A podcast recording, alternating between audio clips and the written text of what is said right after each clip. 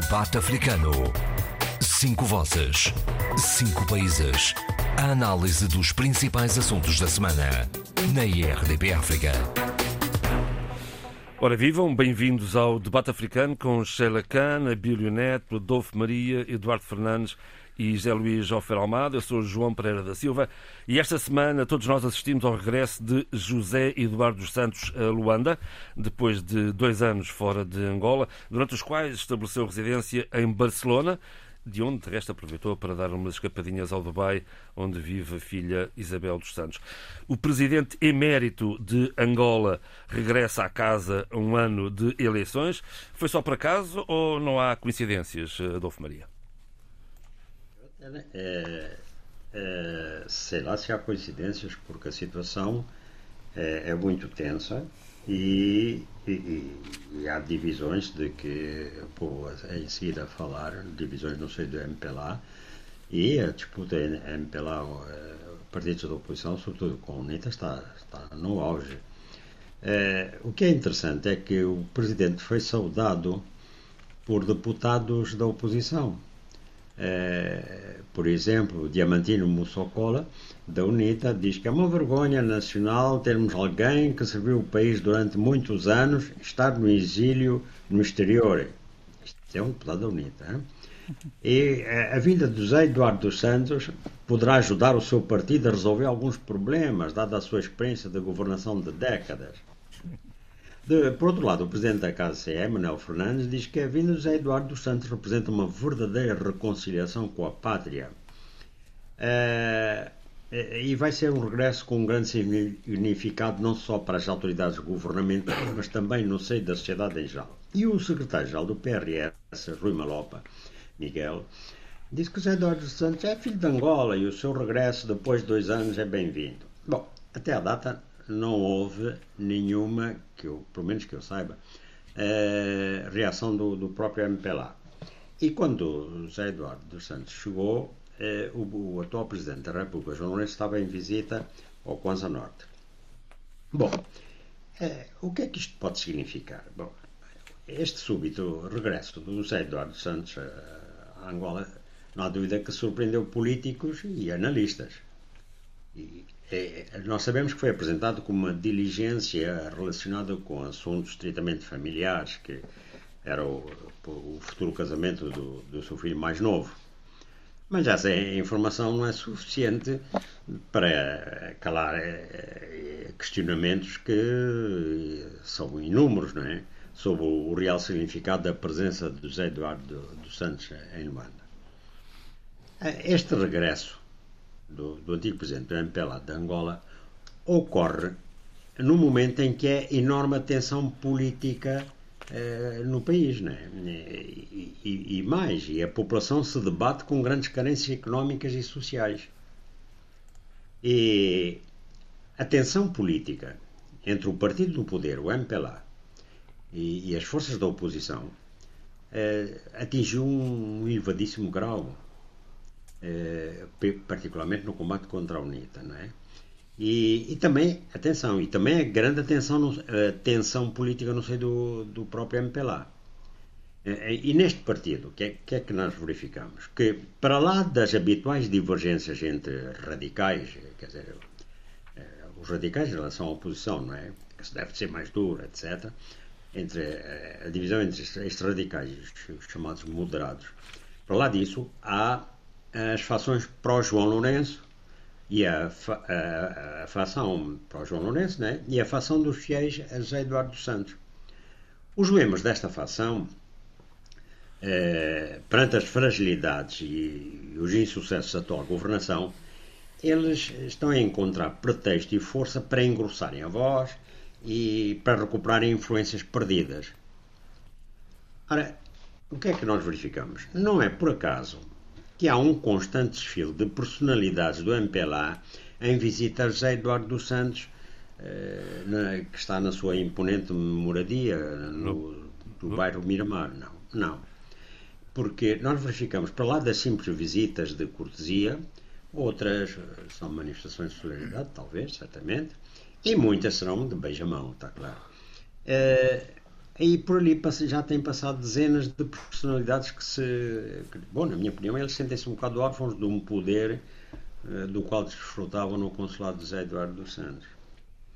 E uh, uh, o, que é, o que é importante frisar é que neste momento o MPLA sofre os efeitos da persistência das precárias condições em que vivem os angolanos.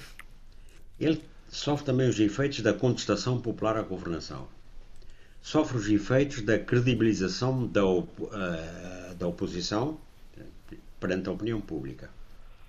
E o MPLA sofre ainda os efeitos das suas divisões internas. É por isso que a súbita visita ao regresso, uh, não sei se chamemos só visita ou só regresso, né, do Zé Eduardo Santos. Não se sabe exatamente quanto tempo é que vai ficar em Luanda, não é? Não, não, não nada disso é dito, nem por, nem por fontes ligadas a ele, nem por. Nem, não sabe, não. E foi uma surpresa grande. Mas eu, estava a dizer que este súbito regresso suscita especulações e hipóteses. Eu vou avançar aqui, com, por exemplo, com duas hipóteses. A primeira é que aumentarão as pressões sobre uh, João Lourenço uh, por parte de, de, de, elementos do MPLA, não é claro? Uh, pressões para abrandar a caça aos marimbondos e para enverdar a caça aos marimbondos é o combate à corrupção, não é? e enverdar por um perdão generalizado. Um perdão que atingiria os membros da família de José Eduardo Santos e outros inculpados. Em troca, José Eduardo Santos e os seus apoiantes defenderiam a governação de, de João Lourenço, não é?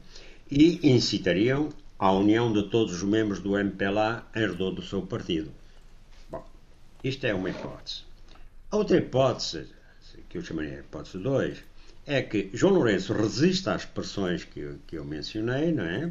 Prossegue o combate ao clã uh, José Eduardo Santos e aos seus seguidores e, eh, ao mesmo tempo, procura reforçar o seu poder e influência no MPLA já no próximo congresso a realizar em dezembro. Em simultâneo, João Lourenço procurará granjear prestígio junto do eleitorado angolano como através das decisões que contrariam ações do próprio MPLA. E passou-se recentemente, eh, digamos, o exemplo do que eu estou a dizer.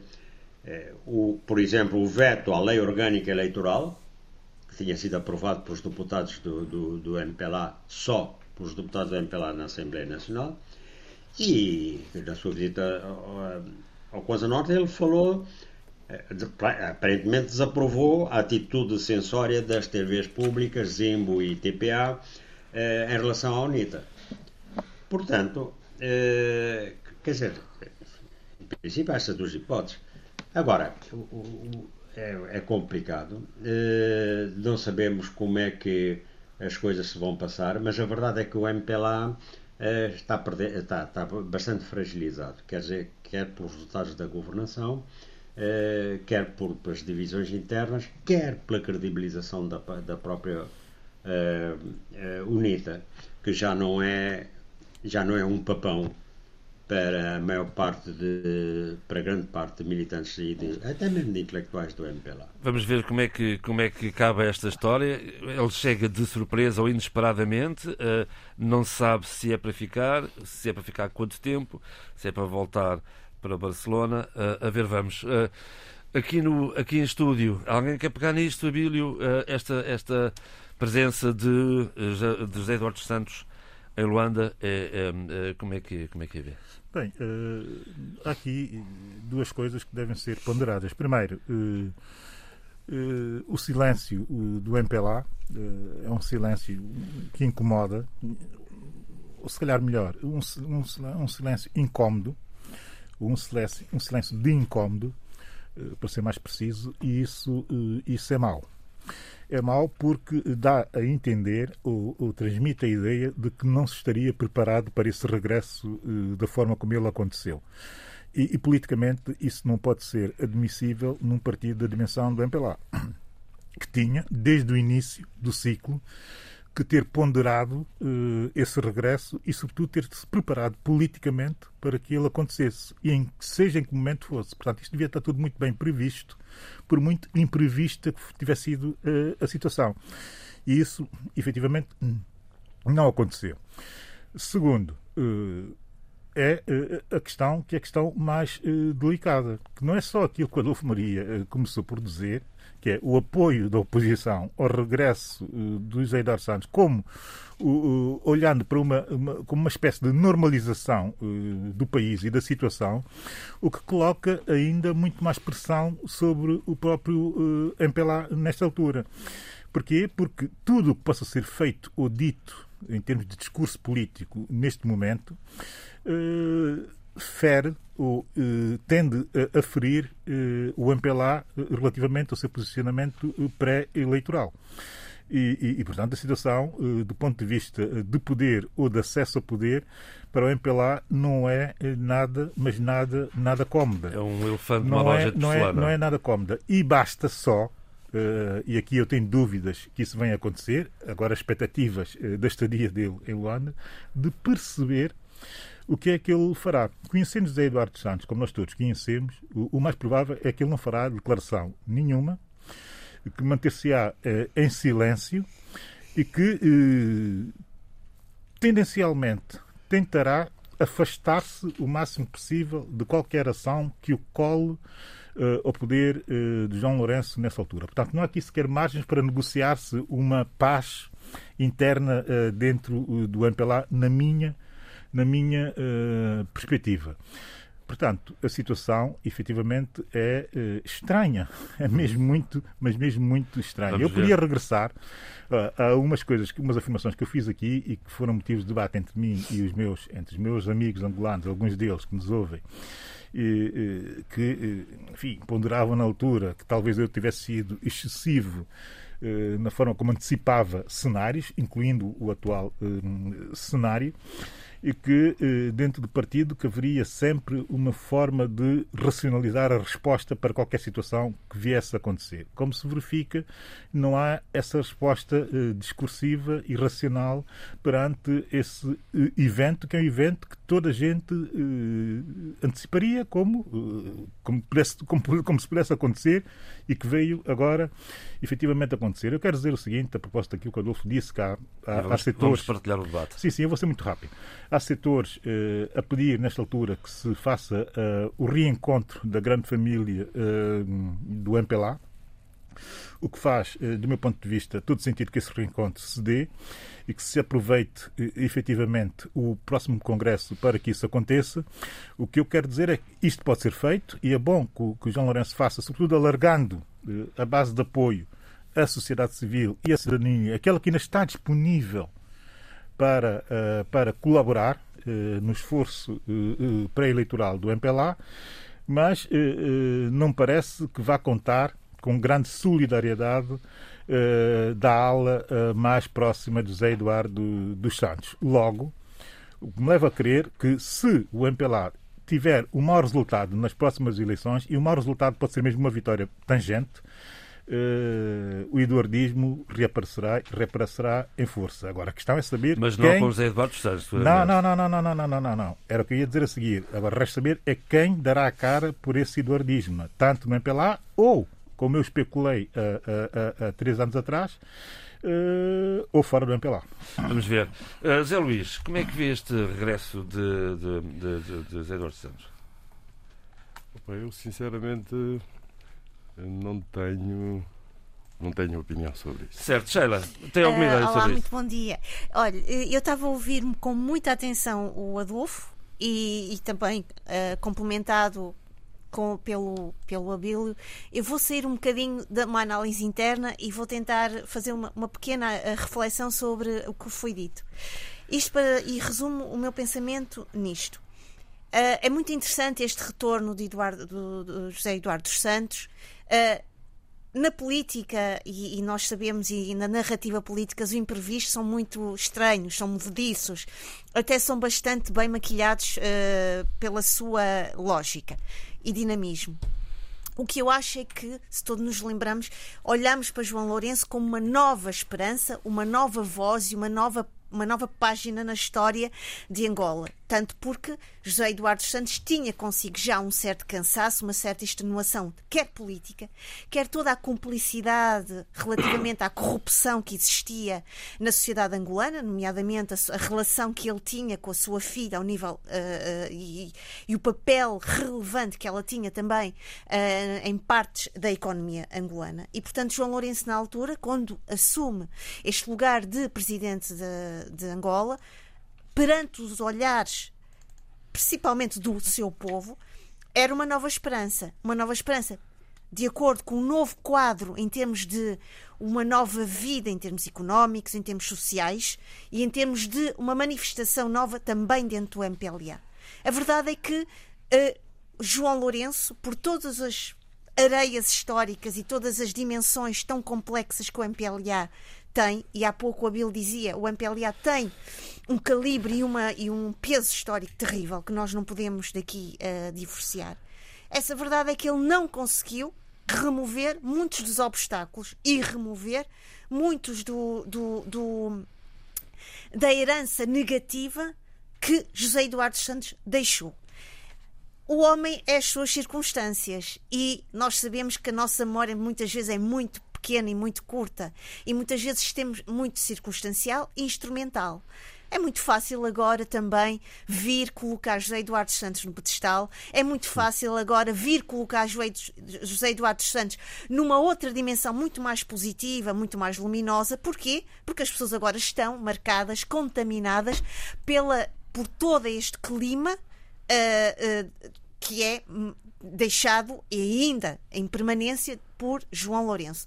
E, portanto, parece-me que era importante fazer esta reflexão eh, que eu estou a fazer é, é que é muito fácil e isto a memória humana e os estudos da memória mostram-nos tão bem esta situação. É muito fácil romantizar o passado, é muito fácil trazer o passado e dizer: olha, afinal, aquilo que nós tanto criticávamos, aquilo que nós tanto contestávamos. Aquele sobre atrás de mim virá quem afinal, bem de mim falar. Não era tão mau como a gente pensava, porque agora o nosso presente está cheio e, e, e prenho de negatividade, de situações altamente prejudiciais às nossas vidas, e isto isto não estou a dizê-lo uh, uh, de uma forma uh, descompensada e de uma forma desligada.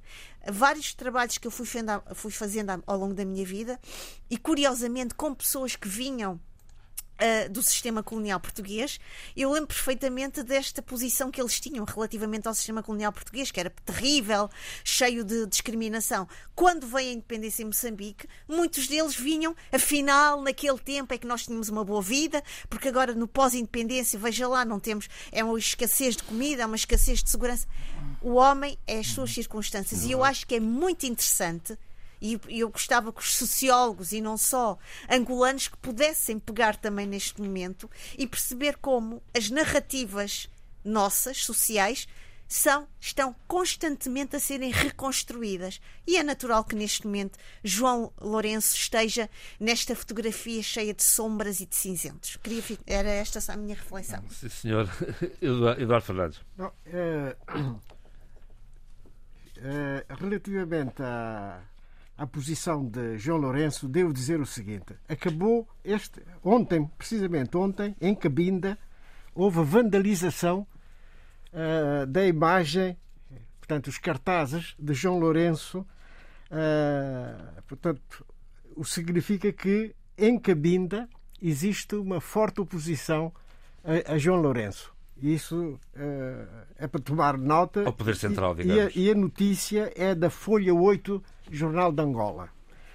Uh, portanto, uh, o João Lourenço não está a cumprir aquilo que disse na tomada de posse.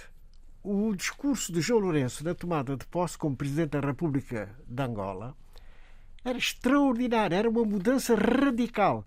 Uh, as propostas que ele tinha, se fosse, fossem levadas a cabo, havia uma grande e profunda alteração uh, em Angola. Nomeadamente, aquilo que, que fixei nesse discurso foi relativamente à economia. A questão da grande dependência do petróleo, a monocultura em Angola, a sua alteração para uma diversificação uh, da agricultura angolana, de modo a que a dependência só do petróleo fosse alterada, profundamente alterada. E isto foi uma grande esperança para todos nós, para todos, mesmo aqueles que estão fora de Angola e que não têm ligação direta à Angola, achamos que era uma boa política. Diversificação uh, da agricultura, a diversificação na indústria, retoma da, da, das indústrias que já foram, que já estiveram instaladas em Angola e que, por razões várias, desapareceram. Né? Toda a gente se lembra do polo industrial que era Viana, uh, nos arredores de Luanda.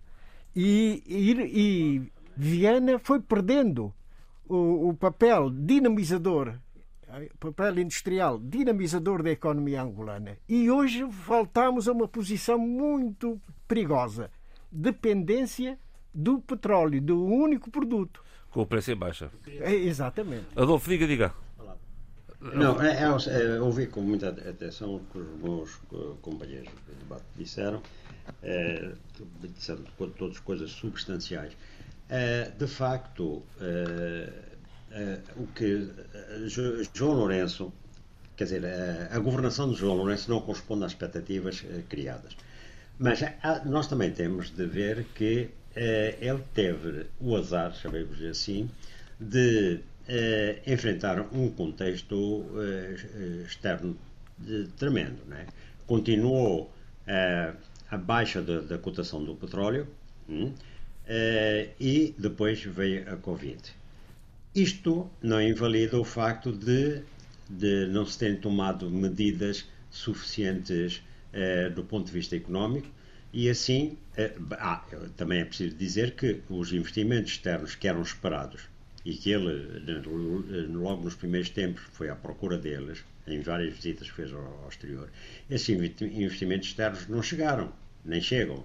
Bom, uh, e acresce que, de facto, portanto, uh, tudo isto resultou num agravamento das condições económicas e sociais em que vive a população.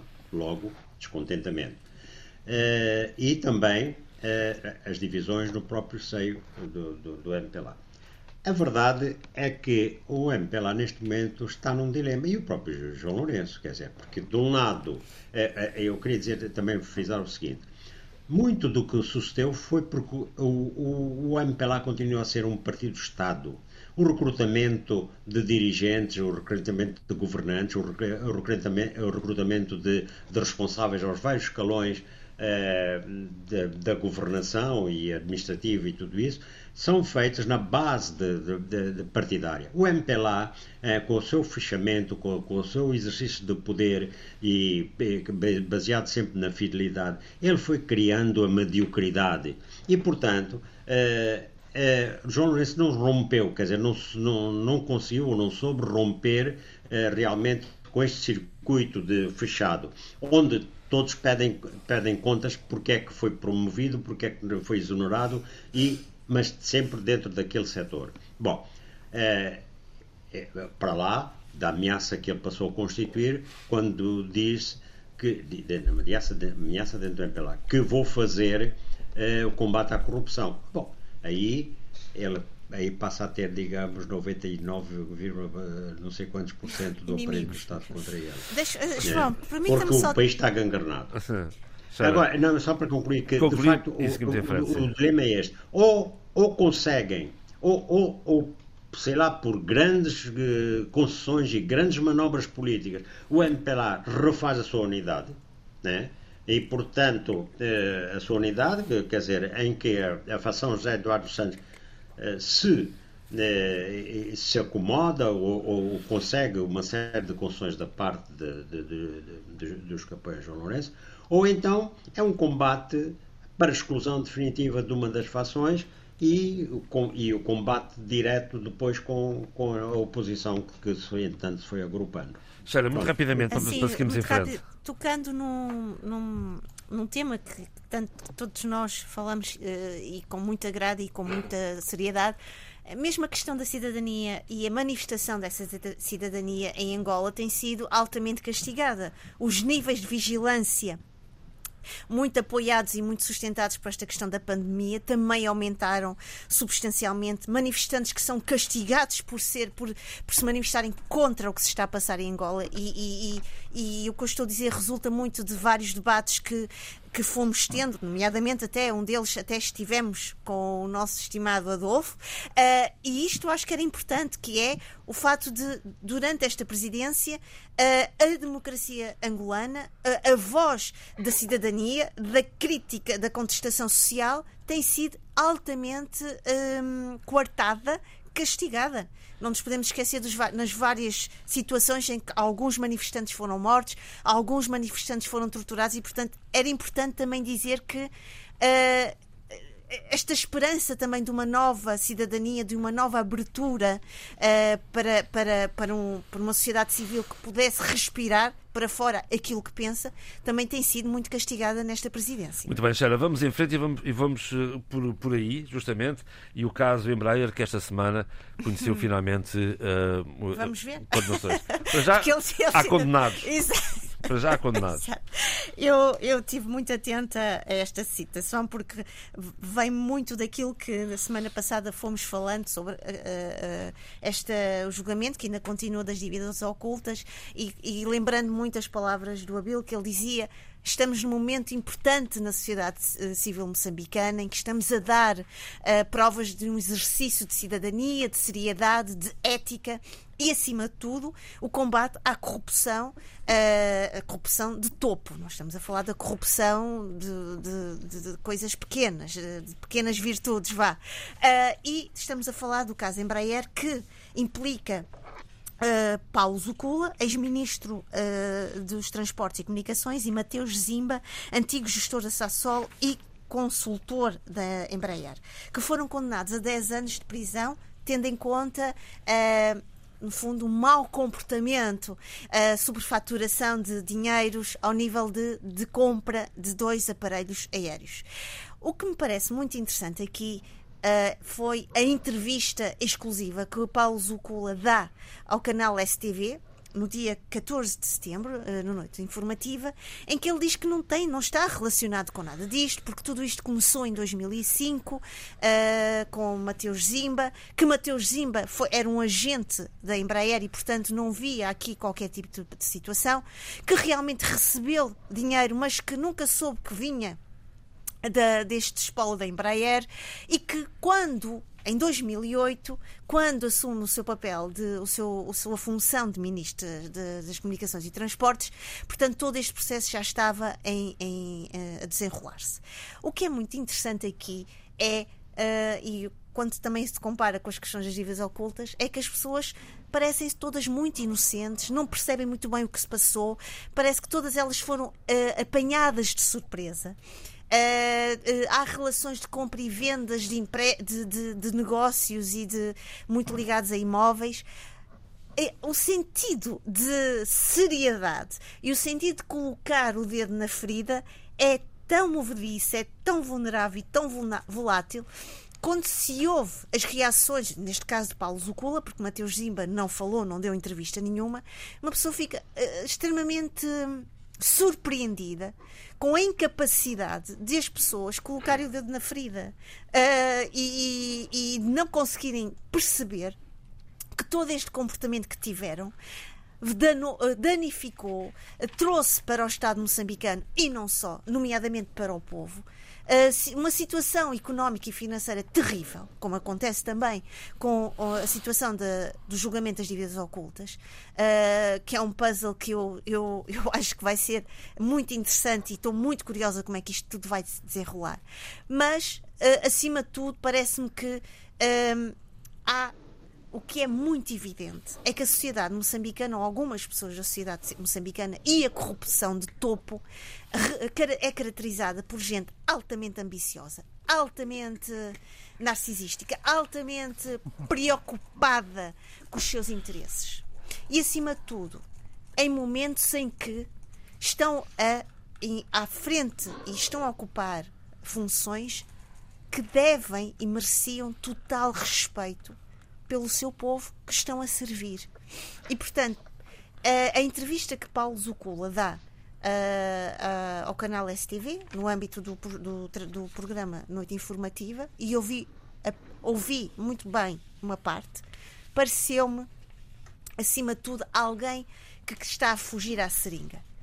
Uh, al, alguém que, de certa maneira, quer de uma forma ou de outra, que não me está a parecer a mim Uh, até de uma forma inteligente, uh, uh, fugir à ideia de que sim, esta pessoa deixou-se corromper, sim, esta pessoa deixou, deixou-se levar pelo poder por, por um montante de dinheiro absolutamente escandaloso que veio, como disse há pouco, e vou-me repetir, danificar em muitos aspectos a situação económica e financeira do país. Xera, e, portanto, diga, diga. Acha que está, está, está a ser feita justiça um, de forma livre transparente? Acho muito interessante que finalmente uh, uh, alguns, algumas situações uh, da alta corrupção em Moçambique estão a ser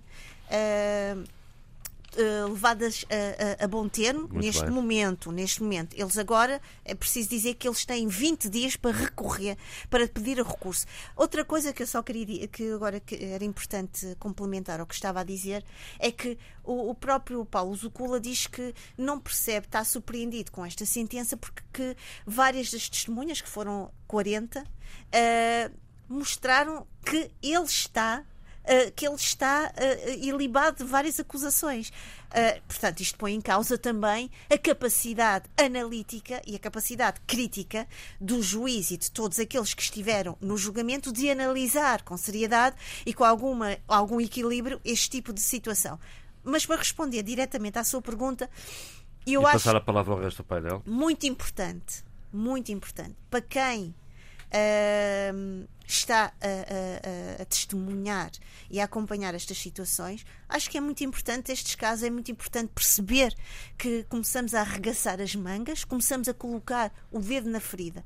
Importa fazer a pergunta: para onde é que vamos com este tipo de situações? O que é que nós vamos aprender com este tipo de situações e o que é que isto nos vai dar em termos de cidadania e de uma melhor moral perante pessoas que nos seus cargos e nas suas funções têm uh, uh, atuado de uma forma uh, vergonhosa. Sim, senhor, vamos ver até onde é que isto vai.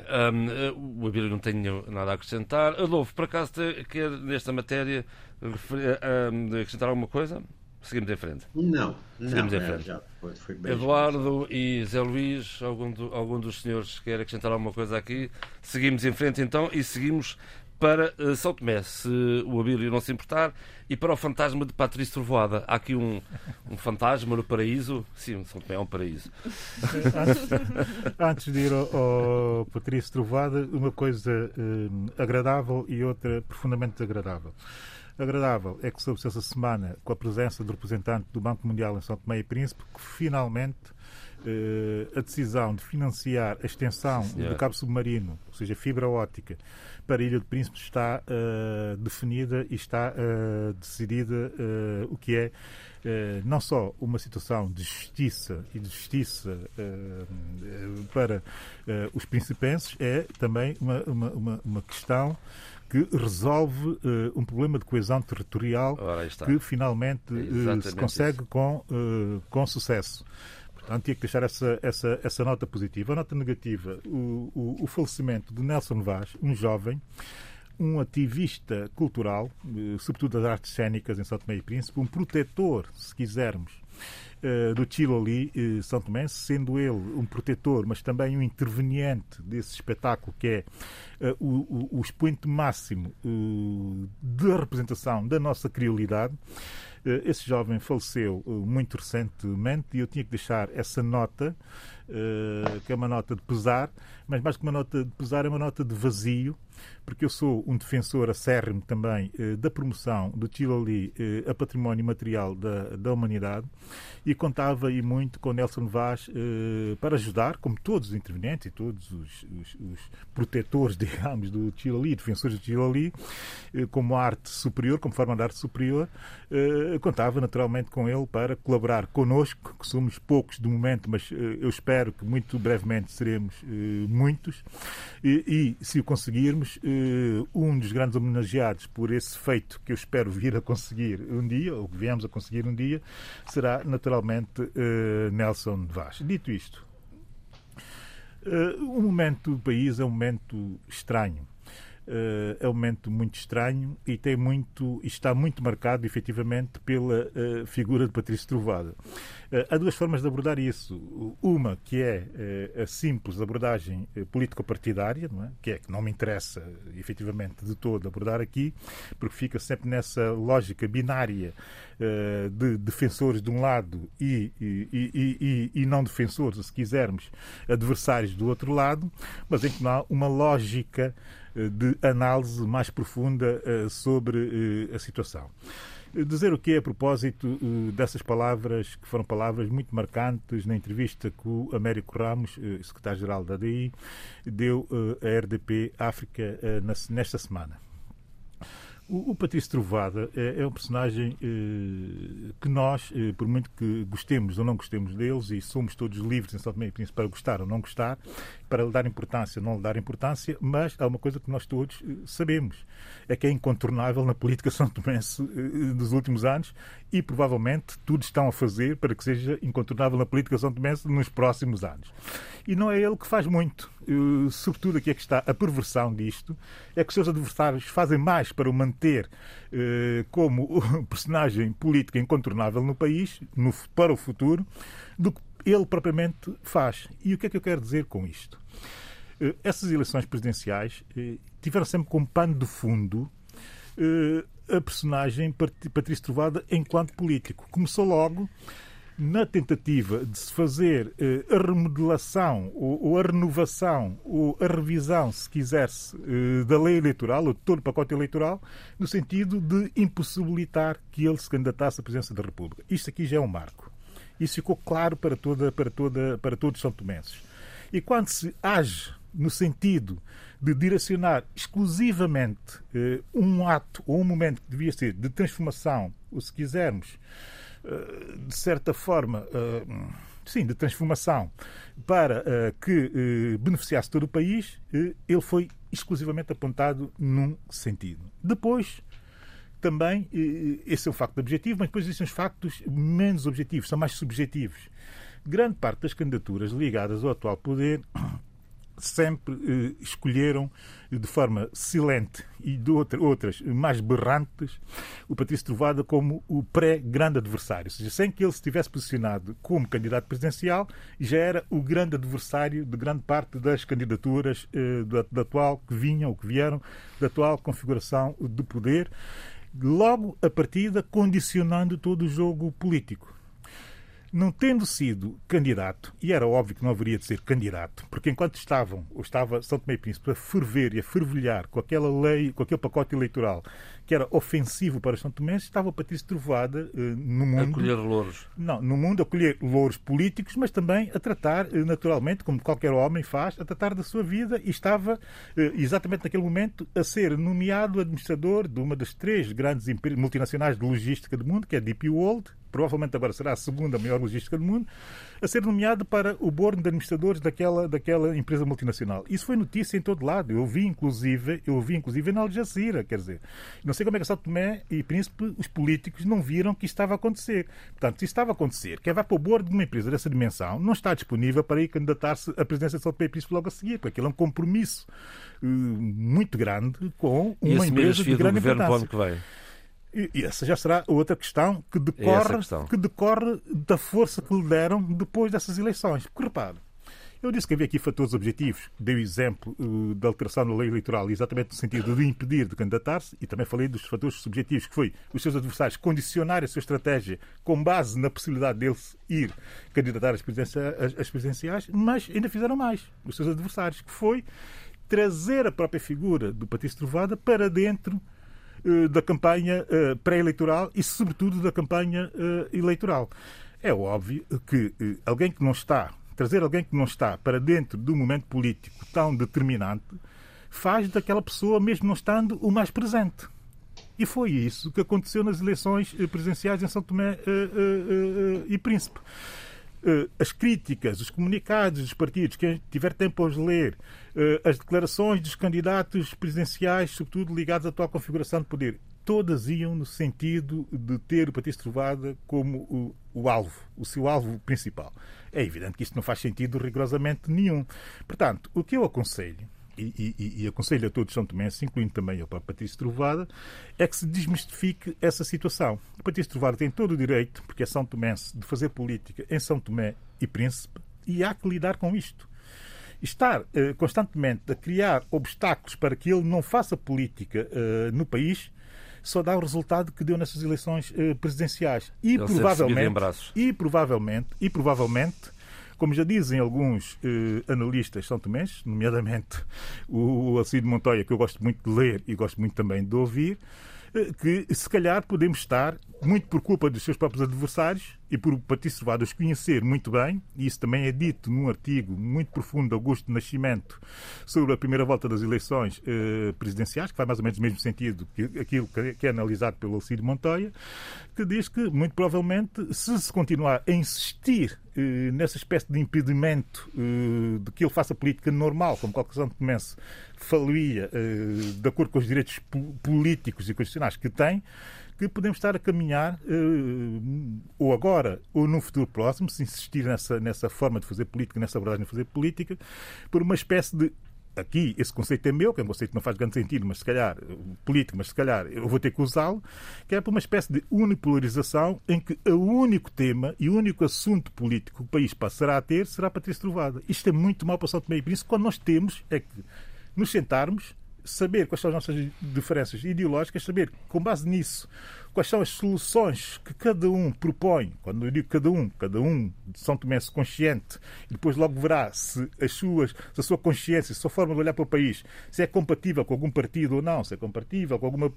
Como Muito normalmente agora se qualquer democracia, uh, fazer, disso, ter falar aqui fazer disso um ato absolutamente normal. Queria dar em nome pulo à Guiné e a Cabo Verde por uma, por uma questão comum aos dois países, que é a possibilidade de, de que Cabo Verde, através do, das embarcações Fast Ferry, poder uh, fazer ligações para os Bejagós, ou mesmo entre os dois países. Eu essa parte acho que não ficou muito clara. Uh, Eduardo. Como sabem, é, possivelmente alguns se lembrarão de que no passado não muito distante, Guiné-Bissau e Cabo Verde fizeram uma empresa chamada Nagicave a Companhia Nacional de Navegação da Guiné e Cabo Verde. Não é? Portanto, sempre houve uh, interesse em, uh, em cooperar uh, no domínio dos transportes marítimos. E, de facto, dois navios foram, foram destinados na altura. na altura. O Santo Antão e a Ilha do Como. Eram dois navios que faziam esse, uh, digamos, os transportes e a ligação entre os dois territórios. É? Por razões diversas, as coisas não andaram bem e, e, e portanto, esta. E, e de resto a filosofia de Cabo Verde e Guiné, um só país, também não correu bem também. e, portanto, avançou-se. Foi no tempo da unidade. Da unidade, justamente. Foi, foi. Isso foi pelo reflexo. Exatamente. E, mas, de qualquer maneira, cada vez há mais consciência de que não só pelos fatores históricos, mas também porque é uma realidade. As duas economias, Guiné e Cabo Verde, têm amplas possibilidades e amplos domínios para a cooperação. Esta é a minha posição pessoal.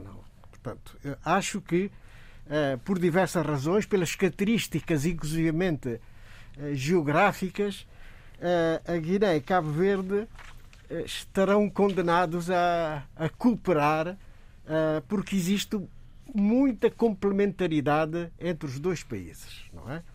Eh, por razões diversas, meteorológicas inclusivamente, levam a que certos tipos de produções possam ser feitas na Guiné com mais, digamos, viabilidade do que em Cabo Verde, por razões Ó Zé Luís, deixa-me só, vamos, vamos, animar um bocado isto. Acha que isto tem pernas para andar? Uh, sim. Uh, há, há, há fortes sinais ultimamente de que se quer reforçar a cooperação económica entre os dois países, as ligações entre os dois países, por várias razões, fora do quadro da virtual união orgânica entre a Guiné e Cabo Verde que se queria construir até Já lá vai. 1980. E com base exatamente nisso. Eh, dizia Cabral que só se une o que é diferente. Bom, já passou a unidade. Mas permanece a complementaridade. E a complementaridade é flagrante. Mas Ilhas, ilhas montanhosas, território plano do outro lado, verde e seco do outro lado. Mas não acha que etc, haverá aqui um- um Agora, sobre isso, sobre isso, eu penso que, de facto, faz sentido, faz sentido eh, reforçar os transportes marítimos, só que eu li uma crítica em Cabo Verde. Quer dizer, que não se resolve o problema dos transportes marítimos em Cabo Verde e quer-se resolver o problema na Guiné. Essa foi a crítica mais forte que eu que eu com que, os eu barcos vi. também já se percebeu que não são assim tão fiáveis quanto Exatamente. isso. Nem tão confortáveis. porque Exatamente. eu já experimentei. Eu um não sei se- se- Eu sei, de pra- da praia para, para o Se aqueles para barcos o- estão adaptados para fogo. Guiné, não Ora, sei. está, por exemplo, no para, Porto. para Cabo Verde mostraram-se um bocado pouco não só, adaptados. não só em navegação, o mar mas- de canal, dos canais e tal. Não só em navegação, mas também no Porto, porque é preciso umas infraestruturas próprias, mas para, para, para umas, umas estruturas roll-on, roll-on, roll-up, porque, porque aqueles ferries são também de transporte de, de viaturas e têm umas rampas eh, para entrar e, e- e não vejo nem nos Bejagós, nem, no, nem, no, nem em Bissau eh, eh, condições Va- Vamos para- ver o que é que Não há, o que para é já não há, o que para é que já não há. dá. Para Mas já a, não a há, crítica maior que vi foi essa. Não se resolveu ainda eh, adequadamente a questão dos transportes marítimos em Cabo Verde e quer-se ir resolver. O ministro do Mar, o nosso ministro do Mar, Paulo Veiga. Paulo Veiga, quer ir eh, ajudar a Guiné a resolver isso. Foi essa a crítica. Pois. Mas a ideia da cooperação entre a Guiné e Cabo Verde está, quer dizer, há uma vontade política extremamente forte eh, neste momento que faz todo o sentido. Todo o sentido. eh, quer dizer, é- não se pode de maneira nenhuma negar as ligações históricas de sangue e linguística, inclusive. De amizade e de sentimentos. Nós as- temos a mesma língua crioula, não se, não, não se esqueça disso. Temos, a mesma, temos duas línguas comuns, o português e o crioulo. Tudo isso é extremamente forte e, portanto, ultrapassada a, a ideia da unidade em que uma parte podia pensar que a outra quer mandar na outra, noutra parte, portanto, está num ultrapassado isso. âmbito de cooperação, faz todo o sentido. Eduardo, há algum trauma a defensor. esse respeito? A esse respeito? Está ultrapassado? Não, está, está ultrapassado. Eh, houve de facto, houve de facto uma certa desilusão, mas eh, eh, as lideranças mudaram drasticamente, como sabem, não é? E, e a nova geração que está no poder já não. Isto é, é história, é o passado e, portanto, hoje está-se a encarar as relações Guiné-Cabo Verde numa base completamente diferente, mas sempre no princípio da complementaridade, do interesse comum. Ah, isso ainda persiste e há muita vontade de retomar uma, uma verdadeira cooperação. Respeito mútuo e pragmatismo, também, eu Pragmatismo, diria. Muito bem. www.rtp.pt barra RDP África. É este o endereço da, da RDP África para aceder ao, ao programa em podcast. É para lá continua o debate africano. Vamos ainda falar de Cabo Verde eh, e uma estranha demissão eh, no ICIEG. Vamos falar também ainda eh, de, em Moçambique do assassinato de um cidadão ruandês. Era o vice-presidente da Associação dos eh, Ruandeses em Maputo. Refugiados. E era dos refugiados, justamente. E ainda do estranho, da, da estranha junção do 24 de, de setembro com o 16 de novembro. Já lá vamos, até já. Começo por si esta segunda parte, José Luís Alfredo Almada, pela, hum, pela demissão ou afastamento, vamos pôr assim, de Rosana Almeida do ICIEG. Hum, o contrato estaria a terminar daqui por um ano, mas a saída dela deu-se antecipadamente e corre que terá sido por uh, ter manifestado um, algum incómodo por ter visto a sua fotografia associada à campanha de Carlos Veiga de Reis, já tinha dito, Bom. quando aconteceu o mesmo com a campanha do MPD. Bom, uh, a Rosana Almeida expressou a sua indignação através das redes sociais na sua página de Facebook que achava inadmissível que a sua imagem fosse usada na campanha de Carlos Veiga. E que isso já tinha acontecido nas legislativas. Depois ficamos a saber mais. Ficamos a saber que foi convidada muitas vezes, cinco vezes, segundo ela, para filiar-se no MPD, que ela recusou sempre, que ela faz o trabalho dela como cidadão, que não quer fazer uh, política uh, partidária. Bom, eu acho, uh, como se sabe, o, o Instituto Cabo-Verdiano para a Igualdade e Equidade do Género estava, portanto, na berra como uma instituição muito midiática atualmente, porque estava a fazer um excelente trabalho. Foi durante uh, o consulado de Rosana Almeida que foi aprovada a lei da paridade, com consequências práticas fortíssimas na composição das listas legislativas, eh, autárquicas também. autárquicas, portanto, com efeitos extremamente positivos.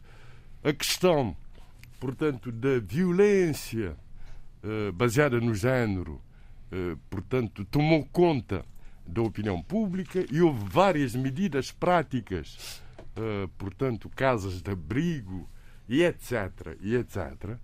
Muita cooperação internacional que permitiu suprir as carências financeiras de uma instituição cabo-verdiana. Portanto, o próprio governo reconhece que o trabalho dela foi excelente.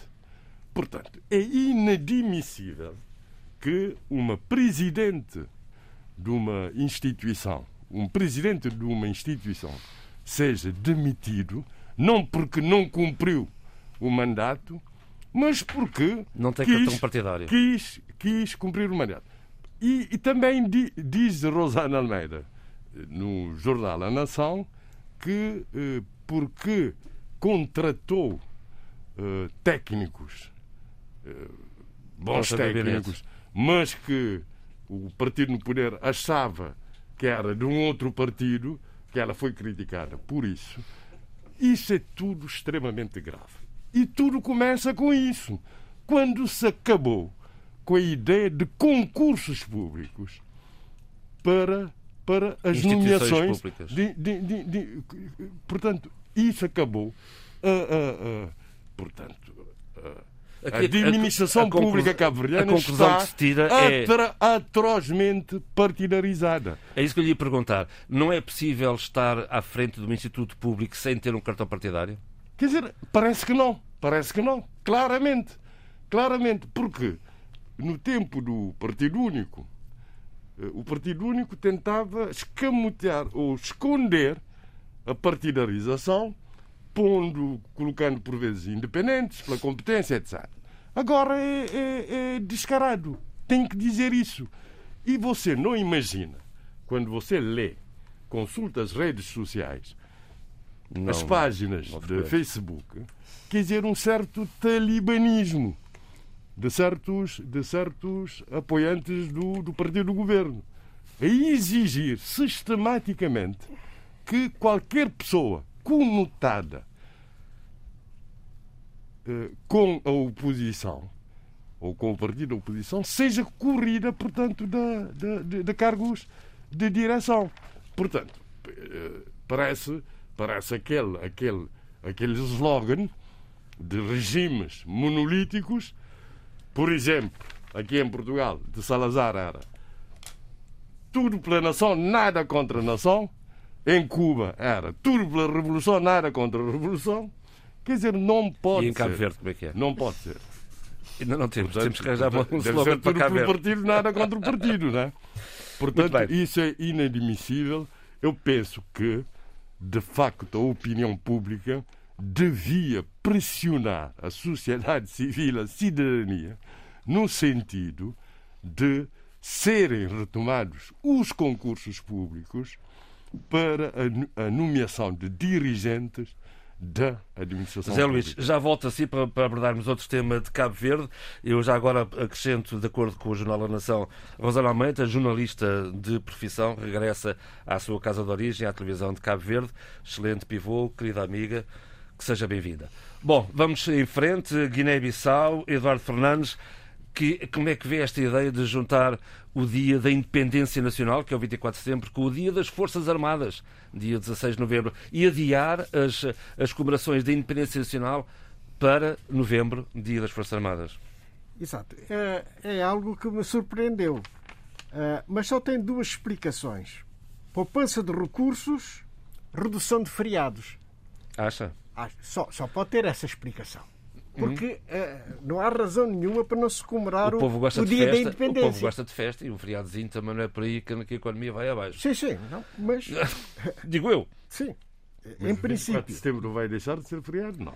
Não, não deixa de ser feriado. Junta-se o feriado de, de 20, o 24 de setembro vai juntar-se com o dia das Mas Forças no dia Armadas. 24 comemora-se na mesma dia feriado. Não há, nenhuma, não há nenhuma comemoração relativa ao dia. O feriado por si só Sim. não é, uhum. aparentemente, razão. Portanto. Uh, uh... Não haverá aqui uma questão política, Eduardo? Não vê? Não vejo, porque quem é que tira vantagens dessa situação?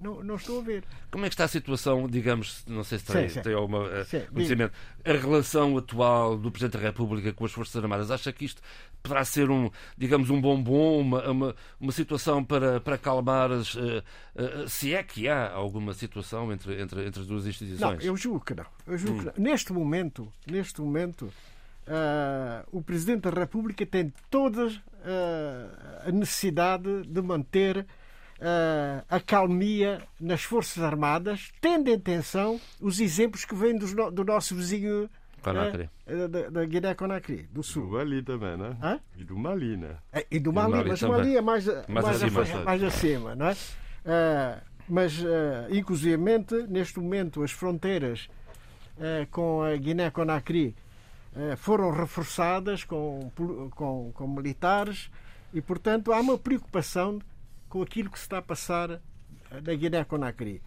A figura de, do, do golpista uh, uh, Doumbia, Mamadi Doumbia, é extremamente preocupante. É um homem com um passado ligado quer à legião estrangeira, quer a vários teatros de operações dentro do continente africano Portanto, é um, é um mercenário. É um, exatamente. É um mercenário. É um mercenário. É um mercenário. E, portanto... e de resto ainda não está constituído governo. Era uma coisa que nós Sim, não está, falar não aqui. está, não está. E não está fácil. Não está fácil porque a destituição do Presidente da República, Alfa Condé, não, não foi do, do agrado de uma grande parte da população da Guiné-Conakry. Uh, de tal maneira que, apesar de, da oferta de, do Tshisekedi, Tshisekedi, né? O do, Tshisekedi. Tshisekedi, do, da, do Congo, da República Democrática do Congo, uh, para dar asilo uh, Alfa Condé. a Alfa Condé. Uh, ele ainda não saiu do seu país e grande parte da população da Guiné-Conakry não vê com bons olhos a destituição da, da Alfa Condé. É evidente que há críticas que se fazem a, a Alfa Condé, nomeadamente o, o célebre terceiro mandato. É? Uh, mas, uh, apesar disso, uh, o, o, estar agarrado ao poder, a verdade é que ele apaziguou bastante a, a política interna da Guiné-Conakry. As tensões que existiam não há muitos anos estão a diluir-se e digamos, o balanço que se faz à, à governação da Alfa Condé tem muito de, muito de positivo. Bom, de resto, a CDAO, nesta sexta-feira, impôs eleições uh, uh, na Guiné-Conakry no prazo de seis quer meses. Dizer, quer dizer, isso da, da CDAO. Pronto, a CDAO agiu como, como, como sempre. Deu por consumado o facto. Está resolvido. Faça-se eleições. Portanto, está a pedir agora eleições. Não está a pedir nem a libertação do presidente, nem a- a volta ao status quo. ante. Ante, né? Bom, eu, E mais, e mais, e mais. Hum. Bom, isso por um lado. Por outro lado, aplicou sanções aos golpistas, né? E suspendeu a, a Guiné-Conakry da- dos trabalhos da CDAO, né? Hum. Mas, pronto, é a tal tolerância zero que é organizar eleições. Mas eu acho, eu acho, Facto consumado por Alfa Condé. eu, eu acho que eh, vai chegando a altura de, eh, em África de pararmos para fazer alguma- algumas reflexões profundas, eh, porque eu deixei aqui alguns dados na semana passada sobre eh, como se está a, inverter a, tendência. eh, da quantidade de golpes de Estado ou de tentativas ou de golpes constitucionais em África. Portanto, vamos ter que abordar a situação, já não propriamente e só com base nos instrumentos daquilo, enfim, que se convenciona chamar a, a, a, a ordem internacional liberal, vamos, vamos ser claros, não é? Mas eh, vai chegando a altura de se eh, tentar eh, refletir sobre eh, essa construção, essa estrutura de pacificação que se veio criando no continente e bem do meu ponto de vista, deve até ser aprofundada, mas que perante eh, aquilo que está a acontecer eh, no mundo, os novos equilíbrios, os novos atores, o que está a passar no Conselho de Segurança das Nações Unidas, eh, é quase que eh, a incapacidade ou inoperância total do próprio Conselho de Segurança de eh, se fazer eh, ouvir eh, de forma uníssona, uníssona, isso dá sinais eh, que eh, pode, pode, pode haver aqui uma espécie de via aberta para eh, golpes ou tentativas eh, de forma desenfreada eh, no continente. Eu chamei a atenção para que no último ano já tínhamos quatro Falamos ocorrências, não passada, é? Eu falei do- do- do Mali, do Chad eh, e, e- de mais duas situações, enfim, que eu agora já não me estou a recordar bem, mas eu sei que deixei de lado ou esqueci-me de chamar atenção para a situação eh, na Gâmbia, mas também para a situação muito interessante na Tunísia, não é? em que o presidente Kais Saied, eh, eleito em 2019, já vinha chamando a atenção de que ele poderia usar a bomba atómica da Constituição tunisina, o artigo 80, que lhe permite, eh, com um conceito muito aberto, que é por todos os meios necessários, por todos os meios necessários, eh, defender a própria Constituição e o próprio país se houvesse uma ameaça palpável. E o que ele faz é muito simples, com base nesse artigo, dissolve, e é mesmo com base nesse artigo, dissolve, eh, demite o Primeiro-Ministro e dissolve o Parlamento e chama as Forças Armadas, aqui é que deixa muitas dúvidas dentro da Tunísia, chama as Forças Armadas a posicionar-se relativamente à situação que ele havia criado. Se houvesse alguma reação, que houve, e que as Forças Armadas agiram em conformidade, ou seja, de forma agressiva e violenta. O interessante eh, aqui nesta situação da Tunísia é que foi com base na Constituição que o Presidente toma essa eh, decisão. Podendo o conceito, o, o conceito aberto e o conceito interpretável ser interpretado, eh, mas, entretanto, a decisão está efetivamente tomada. Agora é tentar perceber o que vai acontecer a seguir. Estamos a falar de um professor de Direito Constitucional que já tinha, aliás, foi eleito com base na crítica ao status quo eh, e com uma popularidade tremenda por não fazer parte de nenhum partido, a- a- apostou em si próprio como um independente e com um discurso de ruptura. Ou seja, que haveria de romper com a Constituição de 2014, com a qual ele não concordava, e que agora eh, coloca o país nessa situação, que é uma situação muito periclitante e muito e muito e de grande risco se quisermos chamar as coisas pelo, pelo- pelos nomes, não é? Eu- Nós estamos em 10 anos, a comemorar 10 anos da Primavera Árabe, que eu chamo e considero terem sido as primaveras árabes, e estamos com a Tunísia nesta situação, portanto, um país africano nesta situação, de fazer parte do, do quinto país que em um ano tem problemas a resolver com, eh, com a estabilidade constitucional e com a estabilidade do quadro constitucional Eu, eu volto a. eh, em vigor, não é? Eu volto a Guiné-Conakry para, para deixar aqui uma, uma ideia que foi, que foi revelada ah, no dia 15, ah, quinta-feira, pelo presidente Sissoko Embalo. Ele condenou o golpe Sim, sim, de. Conakry, diz que é contra as alterações às- à Constituição e afirmou também que são comportamentos anormais que um dirigente com 90 ou com 100 anos fique no poder como Presidente da República. Alfa Condé tem 80, 83. 83 anos. E agora, esta é que é a fase que eu deixo a vossa reflexão. Para o Márcio Soquembaló, a idade máxima no cargo de Presidente da República é 65 anos. E depois deve-se ir para a reforma e dar a oportunidade dele, né? e, deve, e deve dar a oportunidade aos mais novos sem pensar no terceiro mandato. Eu já agora recordo que a Associação Cambaló nasceu em setembro de 72, tem atualmente 49 anos, portanto, quer dizer que vai ao segundo mandato, Eduardo? Ah, o que é que acha? Mas, mas ouça, de facto, havia constituições africanas que estabeleciam um limite de idade. Por exemplo, na costa do Marfim, havia um limite de idade que depois. Dois nessas, mandatos, por exemplo, foi alterado. Nessas revisões constitucionais foi, foi mandado para, para as ortigas. Agora, a propósito da questão da tolerância zero. Imaginem que o homem sofre o golpe de Estado, o Alfa Condé agora, mas na Guiné-Bissau. Lembram-se quando Carlos Gomes Júnior sofreu um golpe porque tinha ganho a primeira volta. Depois organiza-se eleições e ele não pode concorrer. não podia concorrer. Exatamente. Tendo ganho, quer dizer, eu acho que de facto devia-se fazer como se fez com a Gâmbia quando o Yamé, Yamé não quis aceitar os resultados e, e decretou o estado de emergência e quis manter-se no poder, a CDL mandou tropas, não? Sim, sim. Mandou tropas e ele teve que fugir, não?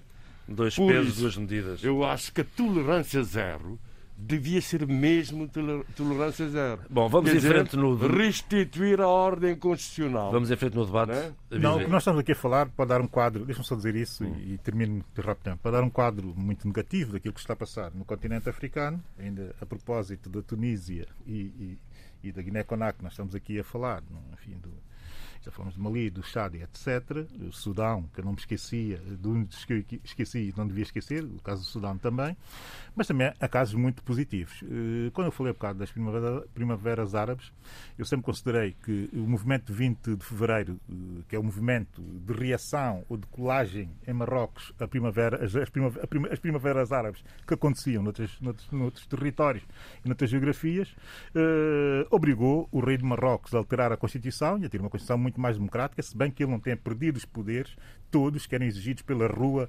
naquela, naquela altura em que as manifestações foram eh, verdadeiramente eh, eh, extraordinárias e, muito, e de um momento de grande tensão para a monarquia eh, marroquina. Houve agora eleições em Marrocos.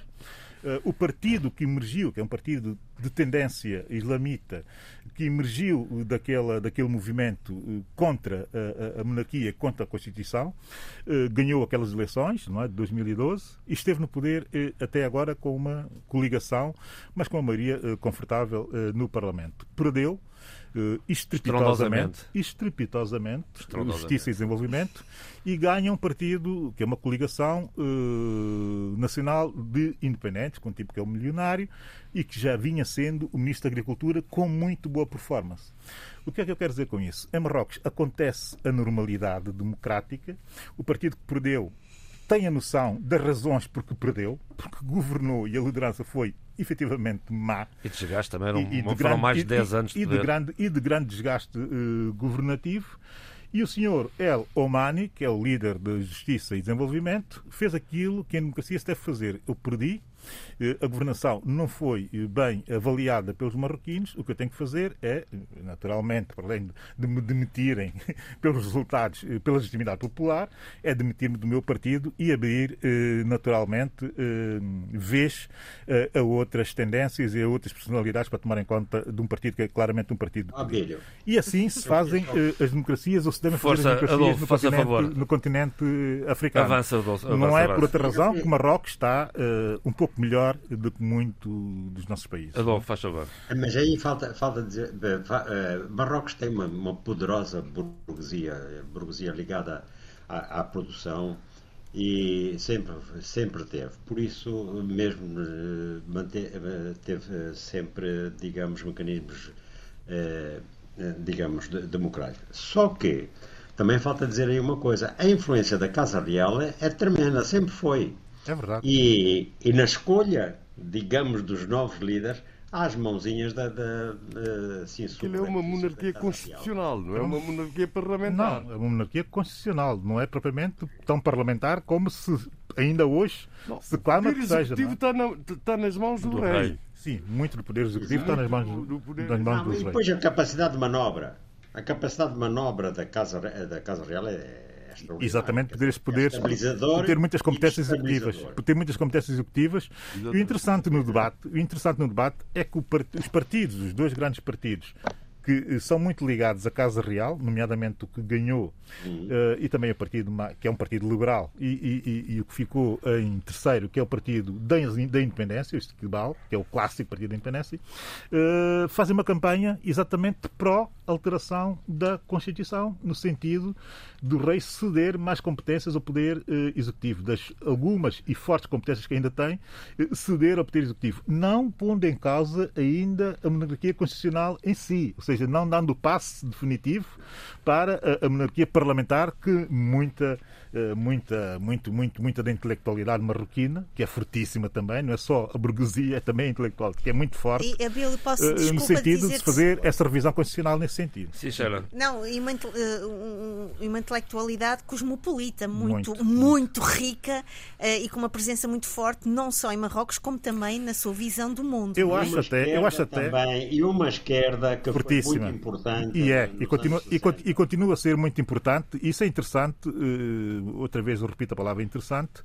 Eh, porquê? Porque eu desconfio que tenha sido exatamente essa junção, essa conjugação desses aspectos todos que nós afloramos aqui muito, muito ao de leve, que terão permitido que as primaveras árabes que aconteceram da forma como aconteceram noutros territórios, noutras geografias, eh, eh, não tenha, não tenha levado o Marrocos pelo mesmo, pelo, mesmo, pelo mesmo caminho. Essa noção de que tudo pode ser feito dentro do quadro constitucional vigente e de forma, digamos que, reformista, se quisermos, não é? e não revolucionária.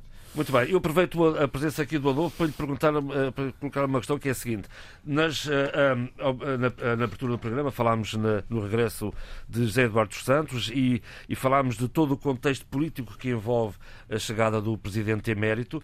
Eu pergunto se ficou alguma coisa por dizer, eh, se não passaríamos... Então não ficou. Então faça favor. Então ponha a escrita em dia, faz favor.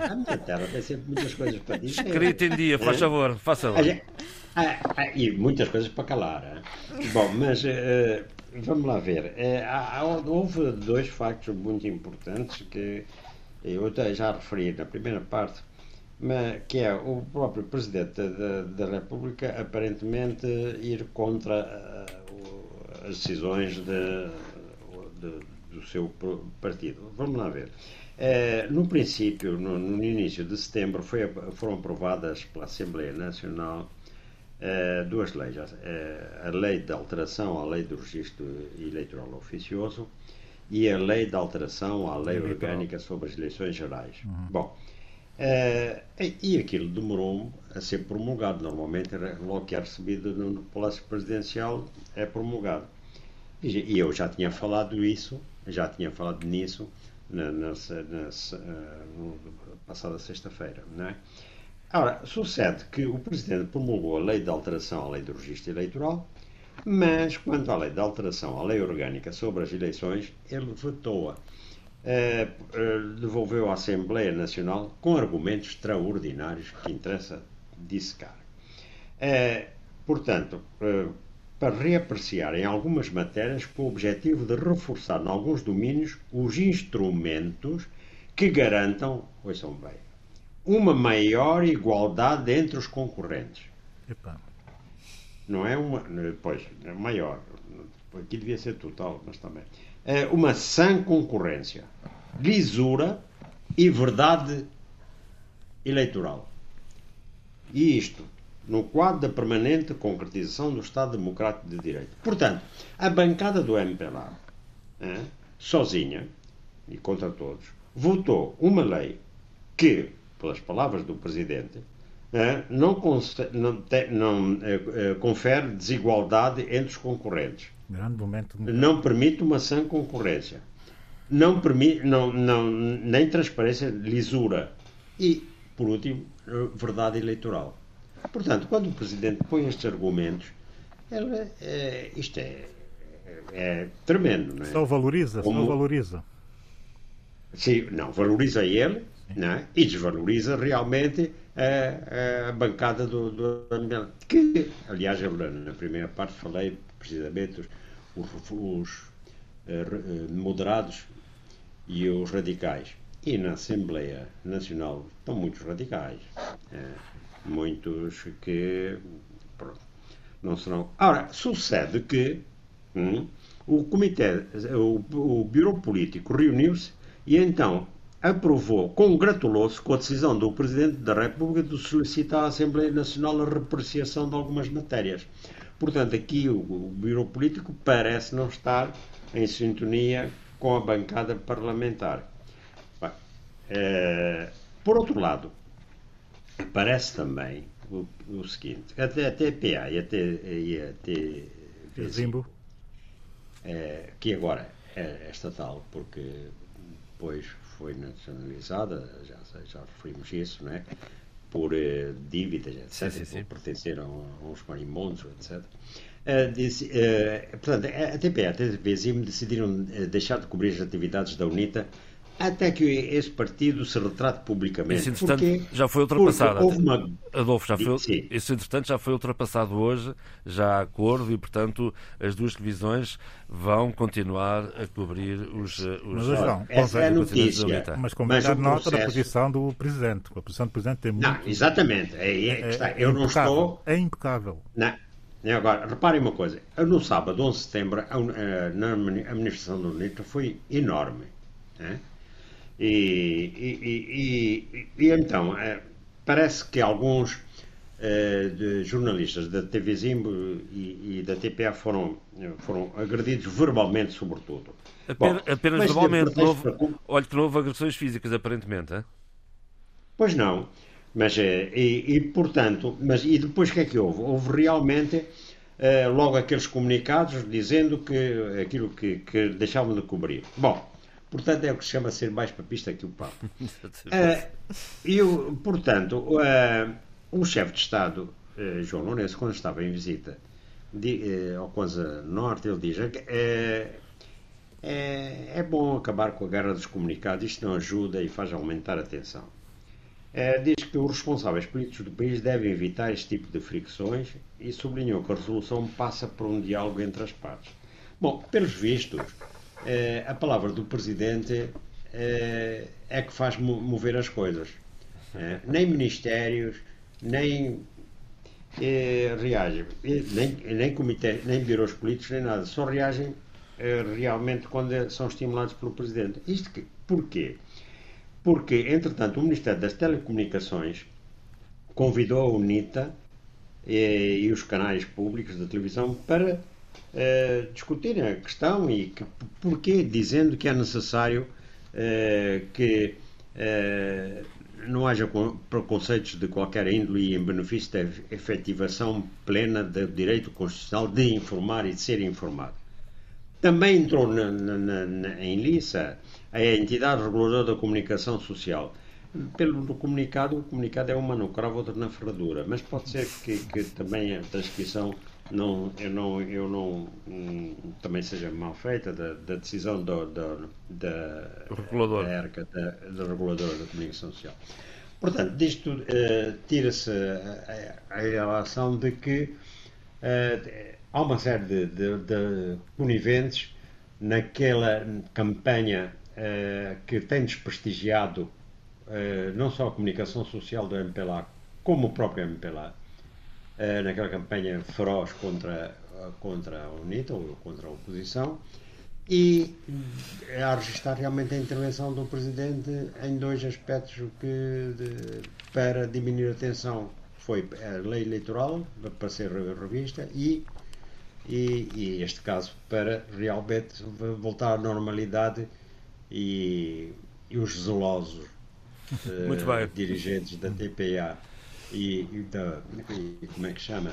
E Zimbo, Zimbo uh, serem um bocadinho menos zelosos, não é? Está completo uh, então. Fica-lhes bem. Está completa. Bem, também precisa de calma. A agenda, a agenda do Adolfo Maria para este debate Eu africano. estou, exatamente. eu- Termina aqui. Eu vou passar ao Zé Luís eh, Alfer Almada. Eu, eu gostaria de eh, abordar aqui as eleições presidenciais em, em Cabo Verde. Nós já, já falámos um pouco sobre isto. Agradeço capacidade de síntese e ver se a gente consegue resolver isto em 5 minutos antes de passar à Sheila para falar do Ruanda. Eh, Primeiramente, Vamos embora. sobre o estado atual eh, da campanha, pré-campanha eleitoral, eh, eu o que verifico é que quem anda a fazer pré-campanha realmente é o Carlos Veiga, o José Maria Neves, o Hélio Sanches, o Casimiro de Pina, sobretudo nas, nas redes eh, sociais. E os outros não tenho dado conta, os outros que foram aceitos. Portanto, há um incidente. Há, há- há, portanto, há, há- há duas questões que têm que ser eh, referidas. O Daniel Medina desistiu de se candidatar porque não conseguiu reunir as mil eh, assinaturas. O Péricles Tavares foi rejeitado porque também não conseguiu reunir as mil assinaturas, mas também porque continuou, eh, portanto, apresentou a candidatura sendo duplamente nacional, eh, portanto, cidadão cabo-verdiano e cidadão americano, ele acatou a decisão e criou um incidente, dizendo que o atual presidente da República, em fim de mandato, tinha dupla nacionalidade, que José Maria Neves tem dupla nacionalidade, que Carlos Veiga tem dupla nacionalidade. Tudo isso por má interpretação da lei. Porquê? Porque ele parte do princípio, que é verdade, no tempo colonial, desde, desde, a, desde a reforma de Adriano Moreira, que éramos todos portugueses. Se bem que os cabo-verdianos, os são tomenses e os indianos éramos todos portugueses, mas em Angola, Moçambique e, e Guiné havia, portanto, o estatuto de indigenato que o Adriano Moreira acabou com isso, todos passaram a ser cidadãos portugueses. Ele parte do princípio que, eh, que nós que éramos portugueses continuamos a ser portugueses se não renunciarmos à nacionalidade portuguesa. Ele esquece-se que, quando um Estado é proclamado, o Estado tem que ter duas coisas: um território e uma população. E essa população, que é a população do Estado, passa a ser automaticamente de cidadãos originários, assim como os seus descendentes. E mais, em Portugal houve uma lei em 1981 que retirou a nacionalidade a todos os cidadãos portugueses na altura que não fossem filhos de portugueses nascidos em Portugal. O que antigamente chamávamos metropolitanos e que mais antigamente eram chamados reinóis. Não é? reinóis. Portanto, ele, uma péssima interpretação e o Carlos Veiga explicou isso muito bem. E por isso mereceu uma queixa-crime eh, em tribunal. Está com uma queixa metida pela Primeira-Dama, exatamente porque a Primeira-Dama, se o marido não é, não, é, não, não é presidente, porque tem dupla nacionalidade, e veja-se que se pode, se, se, se existir uma inegibilidade ao tempo da eleição, o presidente pode ser impugnado, pode ser corrido, não é? Portanto, a primeira-dama deixava de ser primeira-dama. Por isso é que meteu ela a queixa, não é? Não, por ser advogada, Zé Luís. Por ser advogada também, obviamente. obviamente. Primeiro isso. Mas é diretamente Não, interessante. não, não por aí. não. E, portanto, isso sobre o estado atual eh, que, eh, da, da campanha, que está muito ativa, com muitos ataques, não diretamente pelos candidatos, mas, sobretudo, pelos apoiantes. é? Sabemos como é que isso funciona. E interessante é que o, tanto o Carlos Veiga como o Zé Maria Naves eh, fazem recurso ao seu passado de ex-primeiros ministros, ao seu currículo, à sua experiência política, para justificarem a sua candidatura, que é o topo, que é o fim da carreira política, o Presidente da República em Cabo Verde, como se sabe. Zé Maria justificando que é preciso equilibrar, como Jorge, Jorge Carlos Fonseca o equilibrou a seu tempo, e o Veiga diz que a situação de pandemia e de necessidade de recuperação económica tem que ter alguém do mesmo, da mesma corrente política para não criar atritos. Interessante. É o, portanto, é tanto o Hélio Sanches como Casimiro de Pina que apostam num candidato independente e recorrem à Constituição, que diz que o Presidente da República é proposto pela cidadania e não por partidos, que de facto não foram propostos por partidos, mas também a Constituição diz que os partidos podem apoiar candidaturas. E o Casimiro eh, baseia-se muito nisso e ataca os dois principais candidatos como pessoas, portanto, que pensam que têm lugares cativos, né? e que os lugares estão lá cativos à espera deles e que, portanto, isso é inadmissível, é incompatível com a Constituição. Se me permite agora, só o passado. Não há muito a dizer sobre as eleições em regime de partido único. Porque o regime de partido único nos nossos países foi um regime de Assembleia. O que é um regime de Assembleia que o diferencia de um regime democrático parlamentar? É um regime em que todos os órgãos do poder do Estado, eh, nos países de leste, até os tribunais, demanavam da, Assembleia do Parlamento. O chefe de Estado, o, o chefe do governo, o procurador-geral, os juízes do Supremo, todos dimanavam da Assembleia, que é, portanto, que era o órgão supremo do poder do Estado. Portanto, em Cabo Verde, o primeiro regime de partido único, tanto o primeiro-ministro como, como o presidente eram eleitos pelo Parlamento, mas já se sabe quem é que era. Portanto, eram os chefes máximos do partido único. No caso, o secretário-geral, que era o, o Pires, o Arcis Pereira, presidente da República, e o Pedro Pires, o segundo chefe da Comissão Nacional de Cabo Verde do PIGC, portanto, primeiro-ministro, depois secretário-geral adjunto de Pires e tal. Mas o interessante nisso é que esse, quem, estava, termina, quem estava previsto para ser presidente de Cabo Verde não era Rachis Pereira, era Pedro Pires.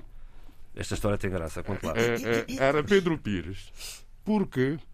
Porque Pedro Pires era o chefe da comissão, o responsável máximo da Comissão Nacional de Cabo Verde, do PIGC, e o Aristides Pereira, como secretário-geral do partido, tinha que ficar à espera da República Unida da Guiné e Cabo Verde, que é o lugar que devia ocupar Amílcar Cabral se não tivesse sido assassinado.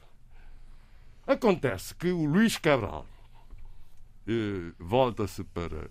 manda um recado ao Arcis Pereira, talvez através do Zé Araújo, opa, que isso não dava, não podia, o Pires não podia ser presidente de Cabo Verde, porque o Pires, além de mais novo, não era fundador do partido. E que ele, Luís Cabral, não queria ver-se equiparado a um não fundador do partido. Que, portanto, quem devia ser presidente de Cabo Verde era Aristides Pereira. E Aristides Pereira obviamente que aceitou isso com muito alívio, porque ele já desconfiava, já não confiava na ideia. Agora sabemos bem que não confiava na ideia da unidade aqui na Cabo Verde, pelas circunstâncias que, que, que, que, portanto, que rodearam o assassinato da Amílcar Cabral. Ele já tinha suspeitas fortíssimas durante depois do assassinato com vários combatentes, mas que não tomaram medidas para que a luta prosseguisse. Portanto, mas eu acho que a razão principal do Luís Cabral querer que o Arxiz Pereira fosse presidente de Cabo Verde é não ter alguém acima dele em Bissau. Porque se Aristides, uh, como secretário-geral, teria que ficar em Bissau, estaria acima de, de Luís Cabral. E isso é que se vê, só essa última frase, isso é que se vê quem viu o documentário sobre a chegada de Luís Cabral a Bissau, depois da, do acordo de Arzel, do reconhecimento da República da Guiné-Bissau por Portugal, vê que ele está sempre em segundo plano em relação a Aristides Pereira, sendo ele presidente do Conselho de Estado da Guiné-Bissau, presidente da República na altura. Mas o secretário-geral estava sempre Sim, senhor. acima. Curiosidades da história, Exatamente. dos tempos do Partido Único, é sempre bom saber, Zé Luís. Muito obrigado. Claro, claro que não queria haver eleições. não é? vamos, vamos rapidamente, que eu vou tentar ainda encaixar o Eduardo e, as- e vamos tentar ainda falar do Resumindo, Ruanda aqui. ah, ah, na, na- agenda de, de, de Bissau, o Eduardo tinha-me falado aqui, já falámos aqui da ligação marítima entre os dois países, falámos entre Cabo Verde e Guiné, já falámos também das celebrações da independência. Ah, o, o, o Eduardo tinha dado nota aqui das remessas dos imigrantes. Exato. Olha, ah, as remessas dos imigrantes para o continente africano são de uma grande utilidade e altamente ah, responsável para os equilíbrios económicos das famílias e, sobretudo, do banco dos bancos centrais através das DLX, a disponibilidade líquidas externas, ou, ou, ou reservas internacionais líquidas. Por isso mesmo, as- eh, a baixa nas, nessas remessas passou de, de mais de 50 mil milhões de dólares para 44 mil milhões em 2020. E pensa-se que eh, para 2021 ainda baixe mais para 41 mil milhões de dólares. Ora, isto é uma quebra enorme, sobretudo se compararmos com o período eh, antes da, da pandemia, em que as remessas atingiram um pouco mais de 50 mil milhões de dólares. Por isso mesmo, ah, ah, o, os o efeito dessa quebra de remessas vai se refletir quer ao nível do dos bancos centrais dos diversos países, em que vamos assistir ah, a uma baixa significativa das reservas internas internacionais líquidas, não é? E também ah, no próprio poder de compra das famílias porque vivem mu- muita, muita, uma grande parte das famílias africanas, ah, sobretudo dos países com grande número de imigrantes, vivem das, das- dessas remessas. Dessas remessas. Portanto, isto é algo extremamente preocupante porque há uma queda na, nas remessas. Essa queda, por enquanto, situa-se a 7% em relação ao, ao período anterior à pandemia, mas tem tendência a agravar-se e, portanto, é algo que deve preocupar os governos dos países, dos países africanos, não é?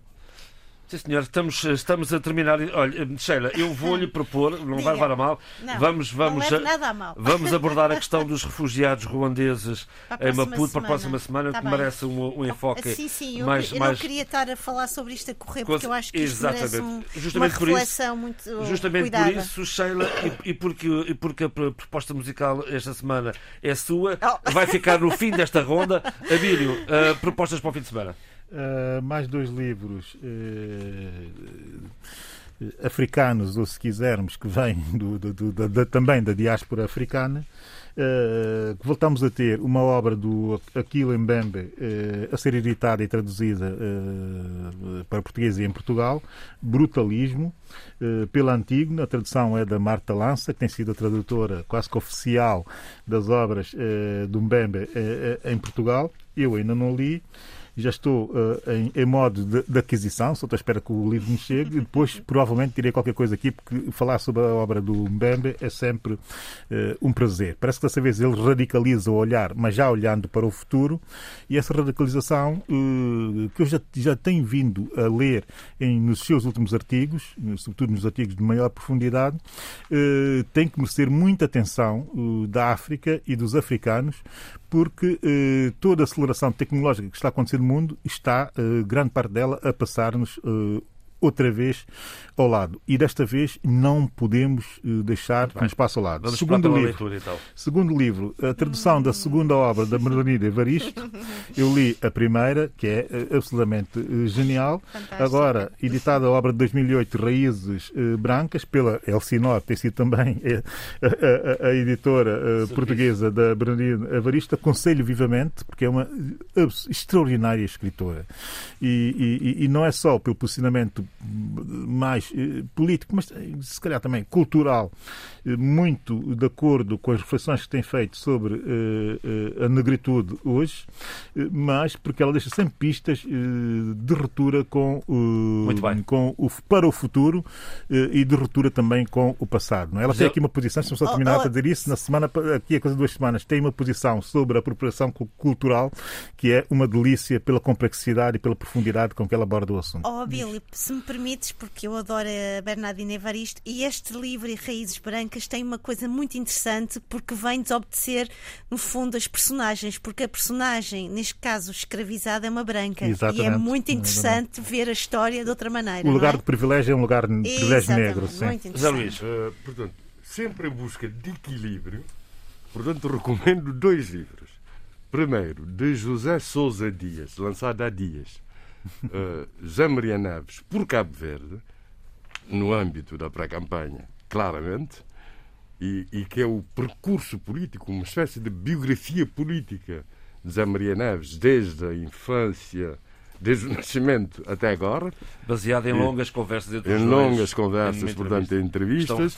E, o, e o outro é um livro que foi lançado em 2009.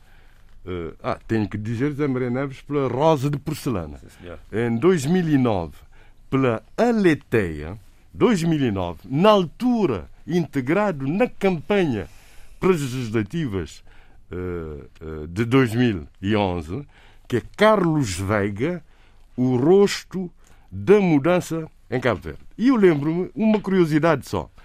Eh, o livro foi lançado no Grêmio Literário, eu fui assistir, como fui assistir também a este uh, lançamento de Zé Maria Neves, do, do, livro sobre Zé Maria Neves, e quem apresentou o livro, um dos apresentadores, foi o professor Marcelo Rebelo de Souza, que, como sabe, é muito amigo, foi colega de, de Carlos Veiga na, na faculdade.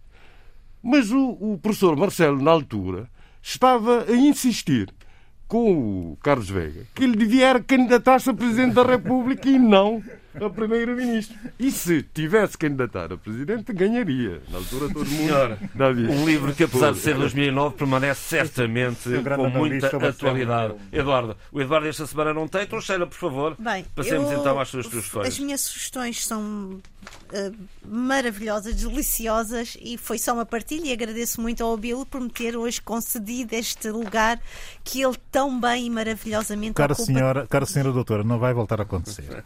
Não, eu sei, mas eu também fui muito, fui muito humilde. Eu disse que era Sim, mas... para partilhar. Não, disse... não há lugares cativos, nem Pronto. eu. Obrigada, João Pereira. Obrigada. Senão eu vou fazer um, uma luta constitucional. Vamos embora.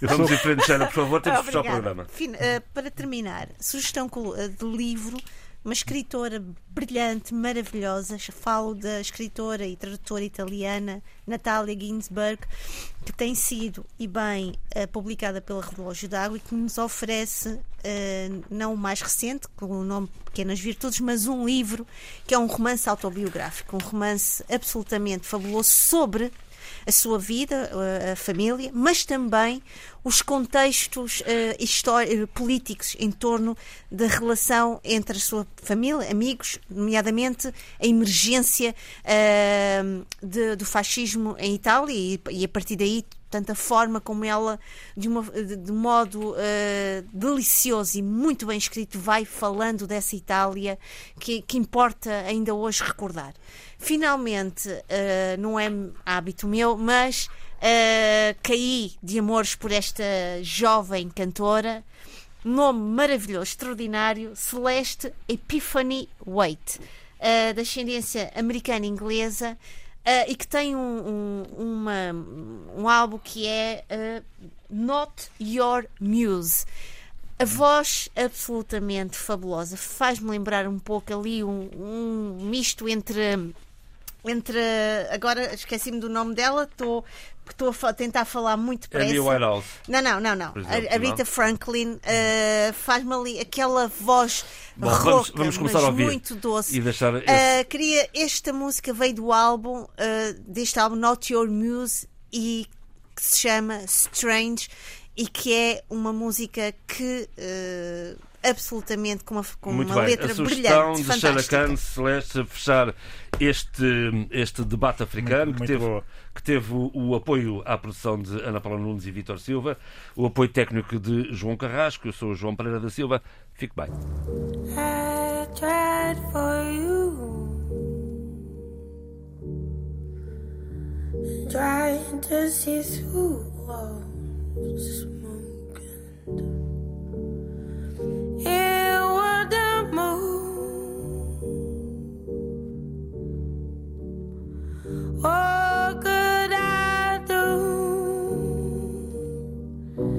touch your head to pour your thoughts into my hand, but now I